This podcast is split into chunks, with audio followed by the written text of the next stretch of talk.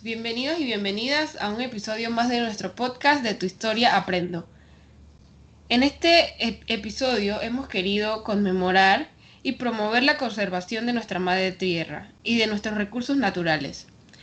Por esto, traemos a una joven apasionada que ha puesto su interés en esto desde sus 12 años. Ya con esto se podrán imaginar la cantidad de anécdotas que nos puede contar. Em, la verdad es que a ella le preocupa la crisis eh, que vivimos hoy en día, el entorno al cambio climático. Es consciente que hay quienes aún no logran ver la emergencia o piensan que es ajeno a la realidad de todos. Es alguien que debe ocuparse de estas cosas, ya que ella busca un Panamá que prospere en cuanto a este tema y otros más. Hoy tenemos a Priscila Lao, una chica de 23 años, es estudiante de ingeniería industrial. Su pasión por la prosperidad del medio ambiente y la sociedad es conjunto con su admiración y desarrollo en el arte. Qué cool esto, ¿no? La motivaron a crear para la tierrita, un espacio para educar ambientalmente, crear soluciones y llevar una vida cada vez más ecológica y respetuosa con la tierra y la gente. También ha creado un nuevo proyecto llamado EcoBrand, que es una agencia de consultoría y desarrollo de marcas respetuosas con la tierra y las personas. La verdad me parece genial esto. Y corrijo, chicos, para la tierrita. Wow, sí, de verdad, como lo mencionas, María, tenemos una chica multifacética aquí con nosotras, eh, una chica que a temprana edad ha decidido transmitir sus conocimientos a las demás personas con todo lo relacionado a llevar en un día a día cada vez más respetuoso con sus acciones al cuidado y protección de la tierra y también con el respeto a la gente, apoyar y crear estrategias con marcas ecoamigables. Y me gusta esto también que mencionas de ser consciente y también mostrar respeto por quienes aún no logran ver esta emergencia, porque también de esto se trata la empatía tal vez comprender a los demás porque por desconocimiento, por falta de orientación o porque no tuvieron un acontecimiento que marcó sus vidas, como el de Priscila, que ya nos contará cómo empezó a enamorarse del medio ambiente. A ver, Priscila, cuéntanos. Pues sí, como mencionaba María, todo empezó más o menos a mis 12 años. Es súper irónico, pero inicia con las preparaciones para mi cumpleaños número 12. Mi mamá básicamente me dijo, ok, tenemos que, podemos hacerlo ecoamigable. Mi mamá no es ambientalista ni nada por el estilo, pero para ella era como una buena opción, pues ella decía que podía ser así como que lleno de plantitas, que si cosas recicladas también que iba a ser más económico y que era algo como inusual, no era una temática que todo el mundo pues acostumbraba a usar. Y yo como buena niña, buena cumpleañera, empecé a investigar en lo que iba investigando me iba dando cuenta de que en verdad no era algo tan feliz como mi mamá lo había planteado, sino que era una realidad que llevaba varios problemas y que no era algo que estaba sucediendo o que estaba empezando a suceder en ese momento que yo tenía 12 años, sino que ya tenía una historia y con todo y que tenía esta historia, eh, cuando yo tenía mis 12, yo solo entendía la parte de que, ok, se contaminaban los océanos y generaban mucha basura, pero en ese momento yo creía que la solución era el reciclaje, porque era de lo que más hablaba. Y aquí en Panamá, en verdad, no había educación ambiental como tal y había muy pocos centros de reciclaje. Recuerdo que era, era súper tabú hablar de reciclaje aquí porque era algo prácticamente inexistente. Y desde entonces sí, seguí investigando, seguí aprendiendo, cada vez dándome cuenta de que era un problema real. Y hoy en día si hablamos del cambio climático, lo vemos como algo que va a pasar en 10 años, en 20 años, en 30 años, pero la realidad es que viene pasando ya desde hace un tiempo y que cada vez se va a poner más fuerte. Entonces, pero yo inicié en este proceso desde mis 12 años. Entonces, yo siento que mi aprendizaje fue progresivo, como que poco a poco iba aprendiendo otras cosas y mi mentalidad iba evolucionando a medida de lo que iba aprendiendo. Y tengo una anécdota graciosa de cuando yo estaba chiquita yo estaba como en primero o segundo año de, la, de, de secundaria y recuerdo que era con mi profesora de ciencia específicamente. Yo empecé a usar hojas que estaban impresas al reverso para tomar notas y apuntes en clases y recuerdo haber una vez entregado una investigación con página de presentación y todo, pero atrás de cada hoja había algo impreso que no tenía absolutamente nada que ver con la información que tenía que ver en la investigación. Y recuerdo que mi profesora se puso brava y me dijo como que esto no puede ser, falta de presentación. Y recuerdo yo pensar como que, wow, o sea, es mi profesora de ciencia, ¿cómo no acepta esto? Pero al final, obviamente, hay lineamientos que uno tiene que seguir y bueno, yo lo acepté, no seguí haciendo eso. Pero desde pequeña, mucha gente, incluso profesores, sabían que yo era comigable en mi penúltimo año de la escuela, había una chica que su tía es la fundadora de Ecocreando. Actualmente todavía existe la organización y ellas querían hacer una feria ecológica en mi escuela. Entonces me contactó a mí la chica y yo estaba como que emocionada porque yo decía como que, wow, ella me relaciona con cosas del medio ambiente, o sea que es evidente, o sea que yo saben, como que respiro y, también voto aire de ecología. Entonces eso me había puesto muy feliz porque yo sentía que aunque a mí me importara, no generaba cambios, pues era algo muy personal y no algo colectivo. Entonces el hecho de que ella me reconociera como una persona ecológica, para mí fue como que, wow, tal vez sí estoy haciendo algo que la gente puede ver y que es tangible. Y más adelante, no, más atrás de ello, Em, yo siempre fui de vender cosas en la escuela. Yo hacía pampitas en la mañana y vendía en la escuela. Y llegó un momento en que también empecé a vender portafolios que eran hechos de papel de, papel reciclado, o sea, las hojas todas eran de papel reciclado, porque mi tío me había regalado un kit de reciclaje. Entonces yo empecé a hacer un montón de hojas y empecé a hacer portafolios. Y eran portafolios donde las espirales eran hechas de de los tubitos de papel higiénico.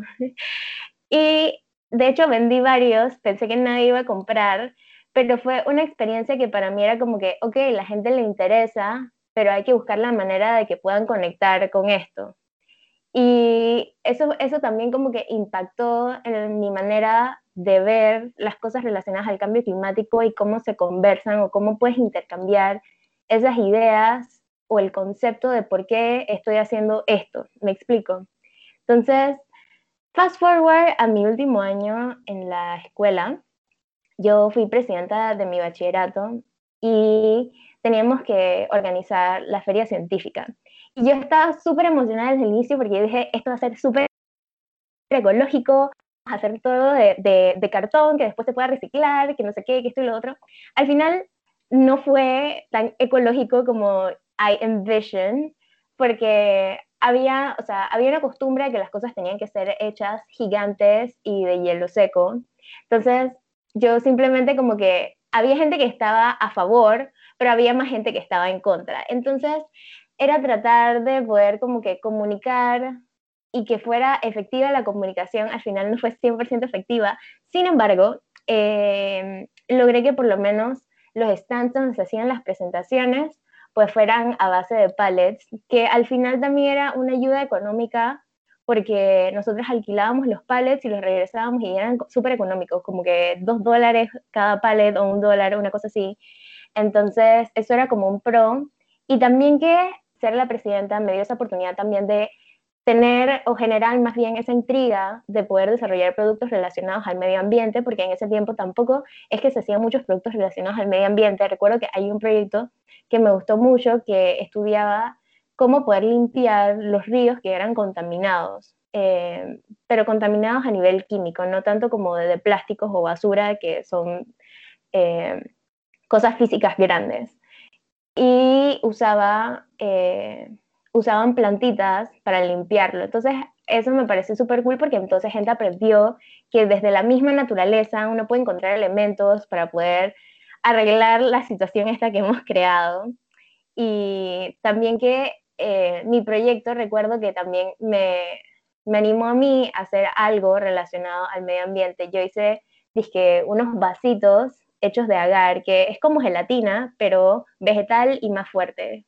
Entonces, esa fue como mi parte en la escuela y luego más adelante, ya después de graduarme, empecé full en la fotografía porque amo la fotografía, me he desarrollado un montón en esa área. Toda mi energía, toda mi energía y mi esfuerzo iban hacia la fotografía.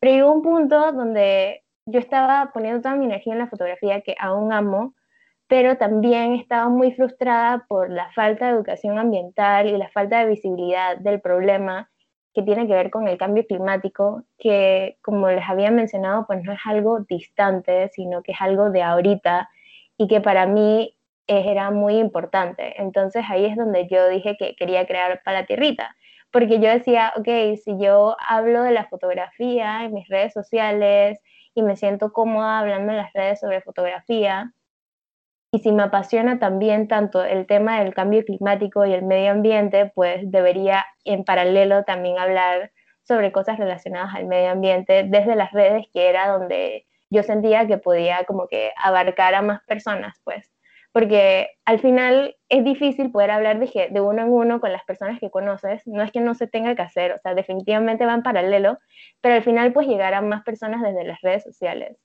Entonces yo como que empecé para la tierrita, no duré mucho en Palatierrita, apenas lo creé, en verdad tuve como un mes y pico creando contenido para Palatierrita y luego paré porque en verdad o sea, sentí como que había muchas cosas dinámicas en mi día a día que al final como que sentía que no tenía tiempo para, para la tierrita. Pero luego, 2020, llega el COVID y yo empiezo a ver que hay mucha gente como que paranoica, que quiere usar las mascarillas. Entonces, inmediatamente mi, mi pensamiento fue, necesito regresar a la tierrita, necesito comunicarle a la gente que no empiece a abusar de las mascarillas, porque en ese tiempo recuerdo que la gente comentaba que fueran eh, mascarillas de tela, sino era que estaban directamente en contacto con alguien del COVID. Pero obviamente eso evolucionó a que todo el mundo usara mascarillas quirúrgicas porque la cosa no se controló.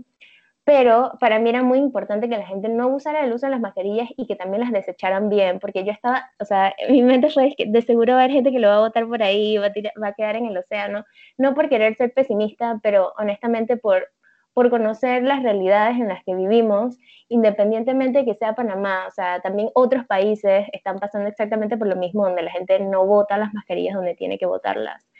Y desde que, desde que empezó eso, empecé a estar activa en Palatierrita. Luego tuve un pequeñito problema de salud, donde empecé como que a pensar mucho en, en cuál era mi propósito en todo lo que estaba haciendo, o sea, qué es lo que le estoy dejando pues a la sociedad, o sea, si me muero mañana, hice algo realmente aquí, serví de algo, tuve algún propósito, y ahí fue donde it hit me. Fue como que, ok, para mí es demasiado importante el tema del cambio climático. Amo la fotografía, también tengo, uy, tengo trabajo, pero la realidad es que no puedo simplemente quedarme en las cosas que me afectan solo a mí, sino que tengo que pensar en que si yo pongo energía en Palaterrita, puedo aportar de manera colectiva algo más grande que, que, yo, pues, o sea, no es solo lo que me afecta a mí, sino al final es lo que le afecta a todo el mundo, porque al final el cambio climático va a afectar a todo el mundo de manera desigual, desafortunadamente, precisamente por las desigualdades que existen en, la sociedad, pero educar para poder mejorar y cerrar ese gap que existe, esa brecha que existe entre estas desigualdades, y ahí es donde entra la parte que lo, ambiental no está eh, solito en una esquina, sino que se interconecta durísimo con la parte económica y la parte social, y ahí es donde uno empieza a entender que en verdad la lucha es inmensa, hay muchos problemas, y es por eso que uno no puede parar, pues. Y al final siento que es, sonará cliché, pero siento que es como que mi life mission. Para mí es muy importante este tema y luego, más adelante, entonces llega EcoBrand porque con la fotografía, aunque la amo muchísimo, yo sentía que no estaba aportando nada. O sea, ok, tomo fotitos bonitas, nice, no está mal, pero también estaba trabajando con varias marcas que aportan al consumismo, que era algo donde mis valores chocaban entonces empecé a tener un momento en, que me puse a preguntar como que, ok, ¿qué estás haciendo, Pri? estás apoyando a lo que no quieres.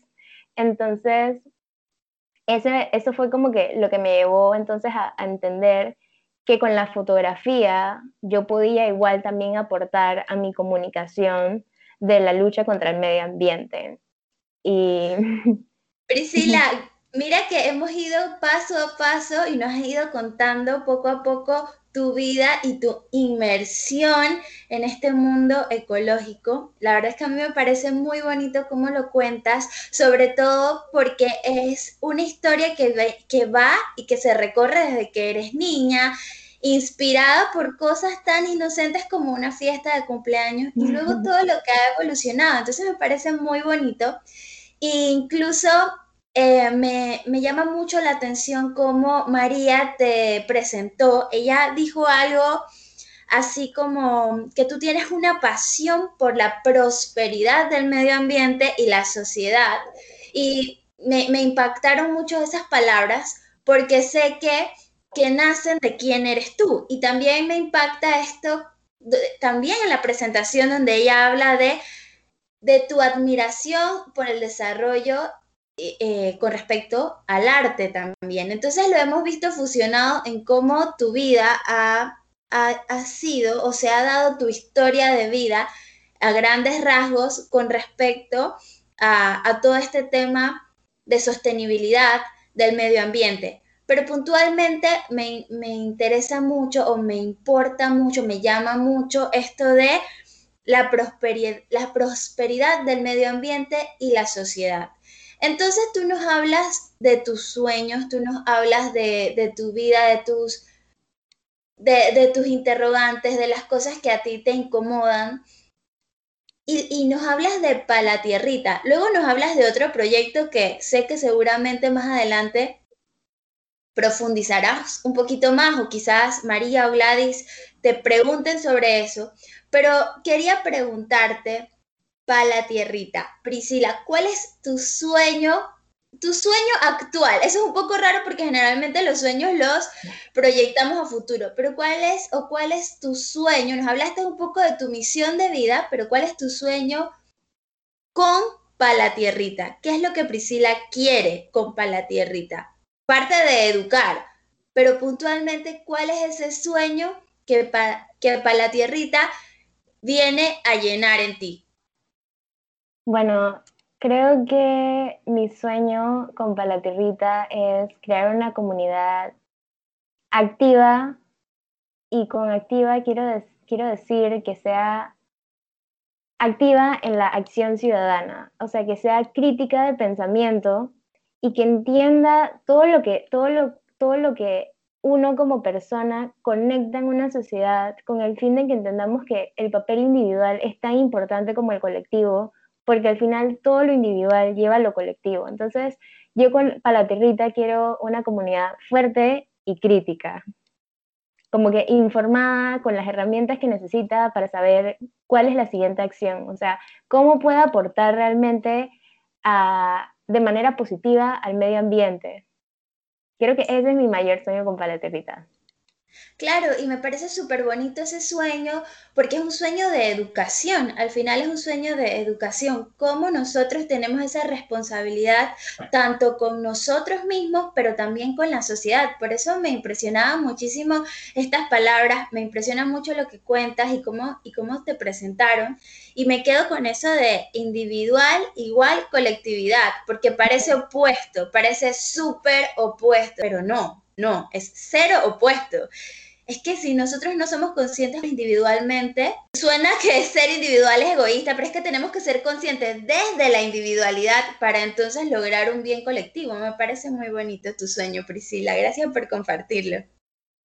Sí, gracias, gracias por señalarlo. Al final, siento que que todas nuestras acciones van a, van a influir en cada uno de los círculos de los que pertenecemos. Por ejemplo, nuestro círculo más cercano puede ser la familia. Si yo lo hablo con mi familia, ellos también lo hablan con otros miembros de su familia o con sus amistades.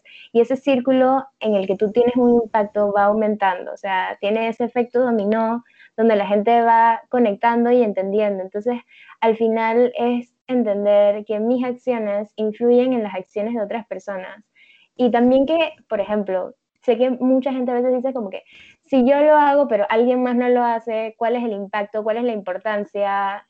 Si un millón de personas están usando carrizo, porque yo no puedo usar el mío? Pero el hecho de que yo no use el mío, y el, el, el ejemplo este del carrizo en verdad es el más simple, pero si yo no lo uso, la persona que está al lado mío me puede preguntar por qué y puede decidir si quiere o no usar el carrizo. Entonces, al final, de, de una u otra forma, todas esas acciones que vamos desarrollando durante nuestro día a día van a influir en la acción de otra persona, lo que significa que al final se vuelve colectivo.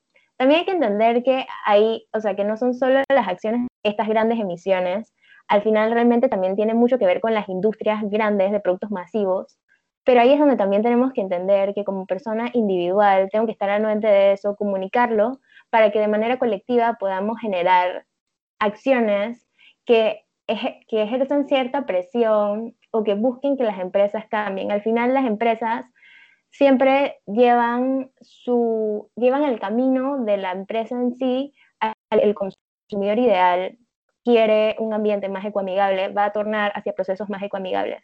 Y es por eso que es importante que todos y todes, más bien, querramos ese, esa vida ecoamigable.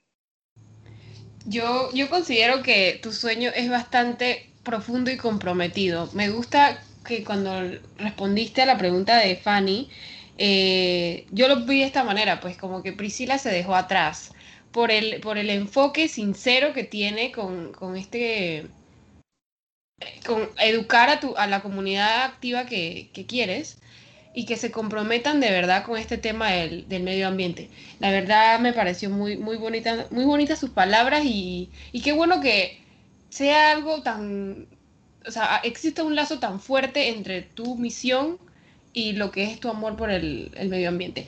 Yo quería continuar un poquito, eh, bueno, la verdad es que Fanny tiene razón, sí, yo sí quería preguntar en cuanto a Cobran, em, porque me parece, me parece genial que de, de, por sí las personas tenemos muchos gustos o diferentes ramas en las que nos podemos desenvolver, y a ti te gusta la fotografía y todo lo que encierra al arte, comparto lo mismo que tú y que no quisieras alejarlo porque esto no tiene nada que ver con, el, con mi otra pasión del medio ambiente, sino unir ambas. Eso me parece muy bien porque creo que pocas personas eh, tienen esa, esa, o sea, son tan, no sé, se me fueron las palabras ahora, pero o sea, logran conectar todo, pues.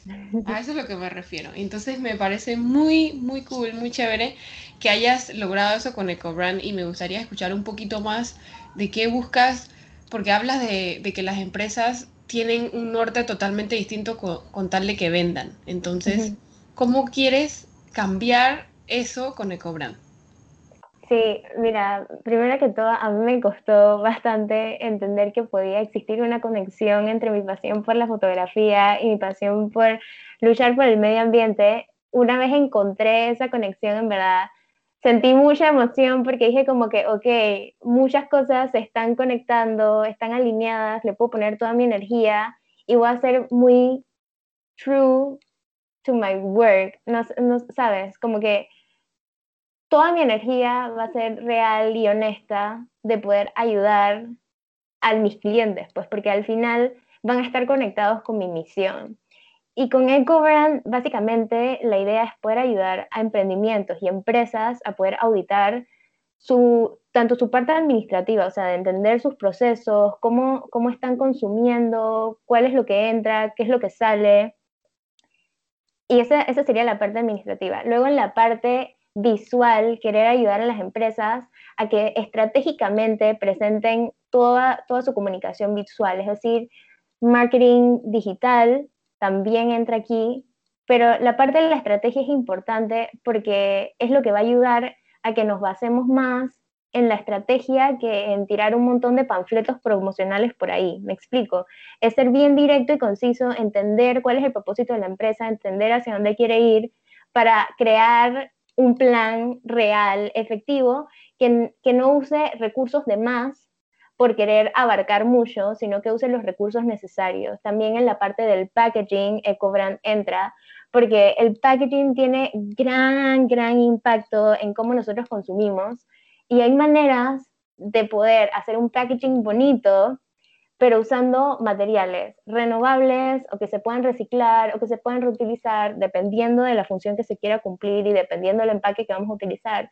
Pero el hecho de poder analizar todas estas cosas y no solo pensar en que se vea bien el packaging, sino que entender cuál es ese ciclo de vida que va a llevar el producto que la empresa va a dar. Y también enfocarme, enfocarse en, en la educación, porque las empresas hoy en día tienen más valor cuando también educan a sus consumidores. Entonces, el hecho que yo pueda ayudar a las empresas y a la vez educar a sus consumidores me ayuda también a tener un mayor reach en cuanto a la educación ambiental, incluso a los mismos consumidores. Y para mí esto es importante porque al final es una educación constante donde la persona también va a sentirse que la empresa representa un valor añadido por esta educación y también va a estar alineado con la misma empresa. Entonces, todas estas cosas entran, saben, como que se conectan y es la parte que yo veo de EcoBrand, de que puede no solo ayudar a las empresas a crecer de manera comigal, o sea, de no excederse de recursos, igual generar ganancias y a la vez también educar al consumidor.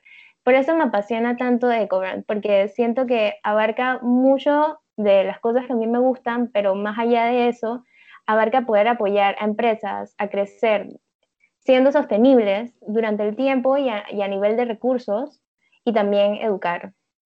Entonces... Qué bonito, Priscila. La verdad me parece eh, fabuloso y extraordinario que eh, puedas lograr interconectar tus dos pasiones porque a la final vas por un mismo objetivo, ¿no? Y también esto, coincido contigo en el tema de educación, porque a través de la educación pues podemos lograr eh, instruir a las demás personas y a través de, más personas conociendo sobre diferentes temas, en este caso el medio ambiente, pues podemos tener eh, una población educada que luche y que exija también por este, un bien colectivo, ¿no? Y, veo que tú hablas mucho de colectividad y, y, también me lleva un poco a cuestionarme qué estoy yo haciendo, porque yo tal vez lo hago desde el punto de vista laboral y también desde el punto de vista en mi casa con los míos, pero ¿qué estoy haciendo con, con mis vecinos o con los que pues de repente me siguen en mis redes, etcétera? Entonces me lleva a cuestionarme un poco eso. Yo quería preguntarte, ¿qué es un día de Priscila? Cuéntame un día en el que Priscila pues se levanta y qué hace en pro del medio ambiente, cuáles actividades hace y bueno, tal vez son muchas, pero el espacio que nos dé para que nos cuentes qué hace Priscila en el día a día en pro del medio ambiente.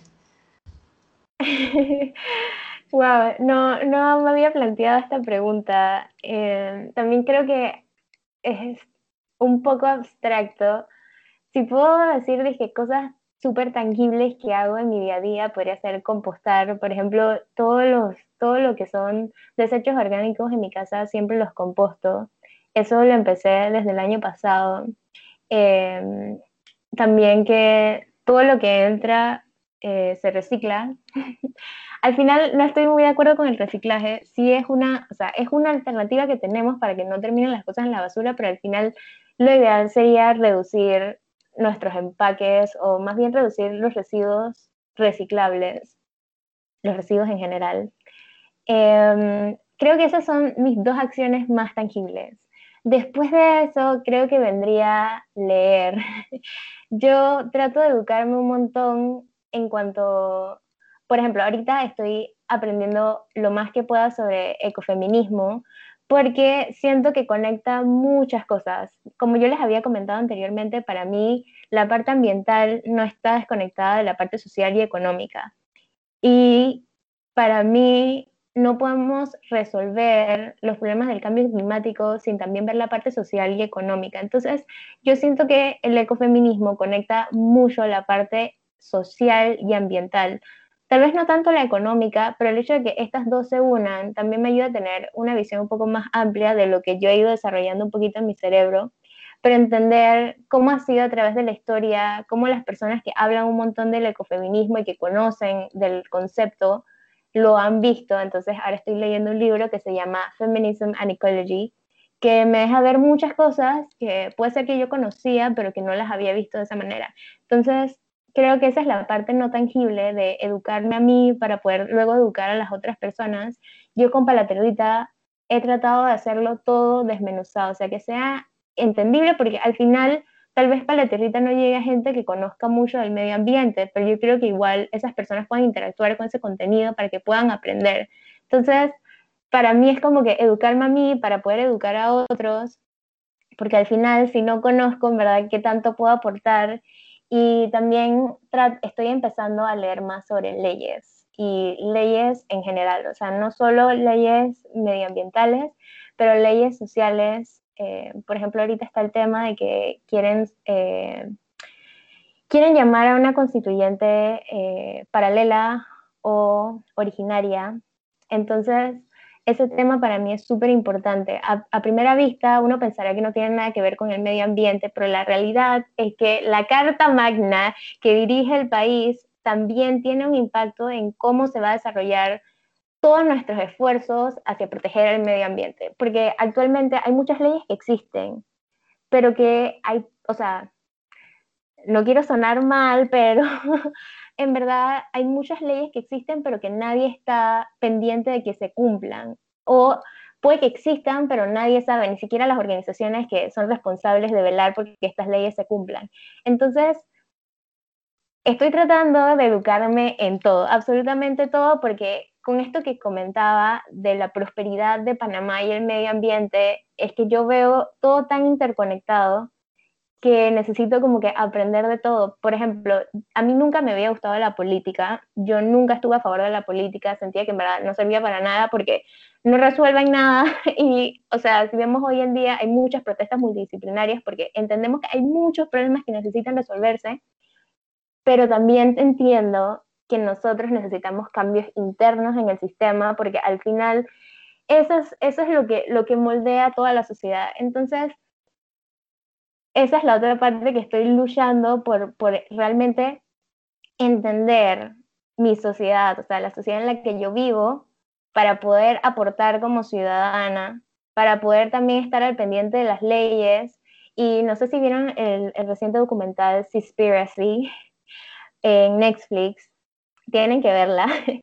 Es un documental donde habla de todos los problemas que hay en la sobrepesca y todo lo que se relaciona porque a veces uno pensará, ok, el océano está por allá, yo estoy por acá, tal vez no me afecte a mí, pero la realidad es que, como digo, todo está interconectado hasta eso. Si hay un desbalance en la cadena eh, alimenticia del océano y quedamos sin peces, no es solo que no vamos a tener comida, es que, mm, o sea, el, el, océano no va a absorber la cantidad de CO2 que absorbe hoy en día, que es un montón, es mucho más que lo que absorbe el Amazonas o todos los árboles de la Tierra.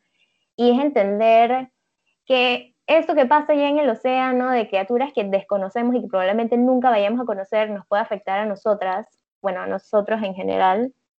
Entonces, estoy hablando como que mucha cosa, pero es que realmente yo, yo veo todo muy interconectado. Entonces estoy tratando como que de aprender de todo para poder generar acciones o también poder incitar a otras personas que se unan a esas acciones que yo quiero hacer. Porque, por ejemplo, si yo quiero alguna ley que aparezca, yo puedo hablar con mi diputado, por ejemplo. Pero vamos a suponer que mi diputado propone la, la ley y llega hasta cierta parte, pero no, no llega, ¿saben? Como al final. No llega a ser una ley. Entonces, ahí es donde entraría tal vez tener que generar una protesta digital o una protesta física con el fin de poder ver si realmente se hace la ley efectiva. Entonces, es como que todo este proceso, em, que es como muy amplio. Yo no siento que estás hablando mucho, Priscila. Eh, yo, eh, la verdad, yo no, no me había puesto a analizar que todo este tema del medio ambiente también se puede relacionar, en realidad va muy conectado con la sociedad, como tú mencionas, eh, pero no me había puesto como a profundizar en eso y con todo lo que has explicado puedo ver con amplitud que en efecto es así. Eh, te agradezco que nos hayas explicado y también por la recomendación del documental. Disculpa por no contestarte en ese momento, pero me dejé llevar por todo lo que estabas diciendo, así que anotado, gracias. Pri, mira que que pienso como María, creo que no has hablado de más, o sea, estamos, yo, yo sé que puedo hablar por las tres de lo encantada que estamos con todo lo que nos has contado.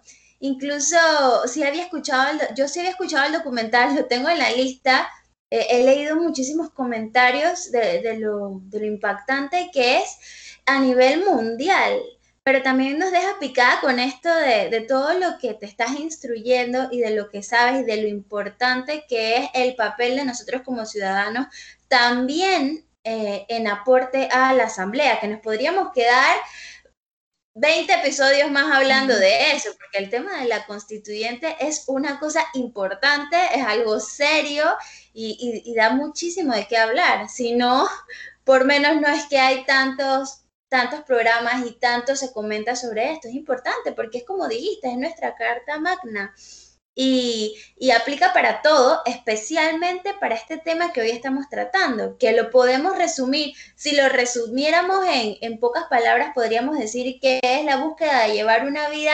ecosostenible que sea socialmente responsable con nosotros mismos y con, y valga la redundancia, pues, con, con, con, toda la sociedad, con todos los seres humanos. Y es que eso no implica solamente el ahora, sino el a futuro, tomando en cuenta todo lo de atrás. Entonces ha sido muy bonito lo que tú nos has compartido, nos has dejado, yo sé que muy, eh, de alguna forma emocionadas y con muchísimas ganas de seguir hablando, pero tristemente el programa lo tenemos que ir cerrando. Entonces yo quiero rescatar algunas cosas. Es que esta parte siempre nos duele cuando nos emocionamos mucho por un tema porque queremos seguir hablando. Y, la verdad es que nos deleitamos con tantas cosas que nos has contado, sobre todo por tu misión de vida. Entonces, si yo tuviera que recapitular un poquito lo que hemos aprendido contigo y de tu historia, porque la verdad es que nosotros tenemos sed de aprender, por eso es que nuestro, por eso es que esto se llama de tu historia aprendo. Podríamos decir, pues, Priscila, que tú o algo que admiramos o que admiro yo, puedo decir por mí, de ti, es que como ingeniera industrial en formación que eres, haces una fusión súper bella de Palatierrita y de Eco Brands, que son tus dos bebés, por decirlo así, porque aquí tendemos a llamarle bebé a nuestros proyectos, y haces esa fusión donde tu primera misión o tu misión primordial es la educación de lo que ya hablamos, eh, desde, el, desde el individuo a la colectividad, pero entonces también tocas puntos súper importantes con este nuevo proyecto de que, que, ve los procesos, el packaging, los empaques, el branding, todo desde el punto de vista de la marca y el producto, que es verdad, hoy se está popularizando más, pero hace muchísima falta de más educación. Eso, entonces creo que recogemos la importancia de alinear la misión y los sueños. Con tu historia recogemos eso. Y, lo importante también que es forjar comunidad. Forjar una comunidad basada en la interconexión de distintas aristas que sí, comprenden al mundo entero, comprenden a la sociedad, pero con miras a como, dije antes, como hemos hablado todas, a una vida ecosostenible. Yo creo que no tengo, no tengo más que agregar, porque creo que se ha dicho todo para, para cerrar aquí, pero hay mucho más de lo que hablar. Gracias Priscila por estar aquí, gracias por acompañarnos y de verdad espero que este mensaje le llegue a todos los que nos escuchan porque creo que es súper importante hablar de estos temas y no solo hablarlo, sino ponernos acción accionar sobre estos temas más bien. Priscila, lo único que me queda decirte de parte de María y de Gladys y mía es que sigas con tus planes. Hemos disfrutado y aprendido muchísimo de tu historia. Sabemos y sé que quienes nos escuchan también la disfrutan. Y bueno, a quienes nos escuchan, esta vez va para ellos, los invitamos a que sigan a Priscila en sus redes sociales. Su cuenta personal es arroba Priscila H. Se escribe Priscila con doble L, luego L-A-W-H. También la pueden seguir en su proyecto que hablamos, arroba palatierrita. Y en su nuevo proyecto, del cual también hablamos aquí, arroba ecobrand.studio. Y en Twitter la pueden seguir como Priscila Lo H. Por supuesto, no dejen de seguirnos a nosotros en nuestras redes sociales, arroba de tu historia aprendo en Facebook e Instagram. Y si les gustó este episodio, no dejen de compartirlo. Gracias por estar aquí con nosotros. Gracias, Priscila. Gracias, chicas.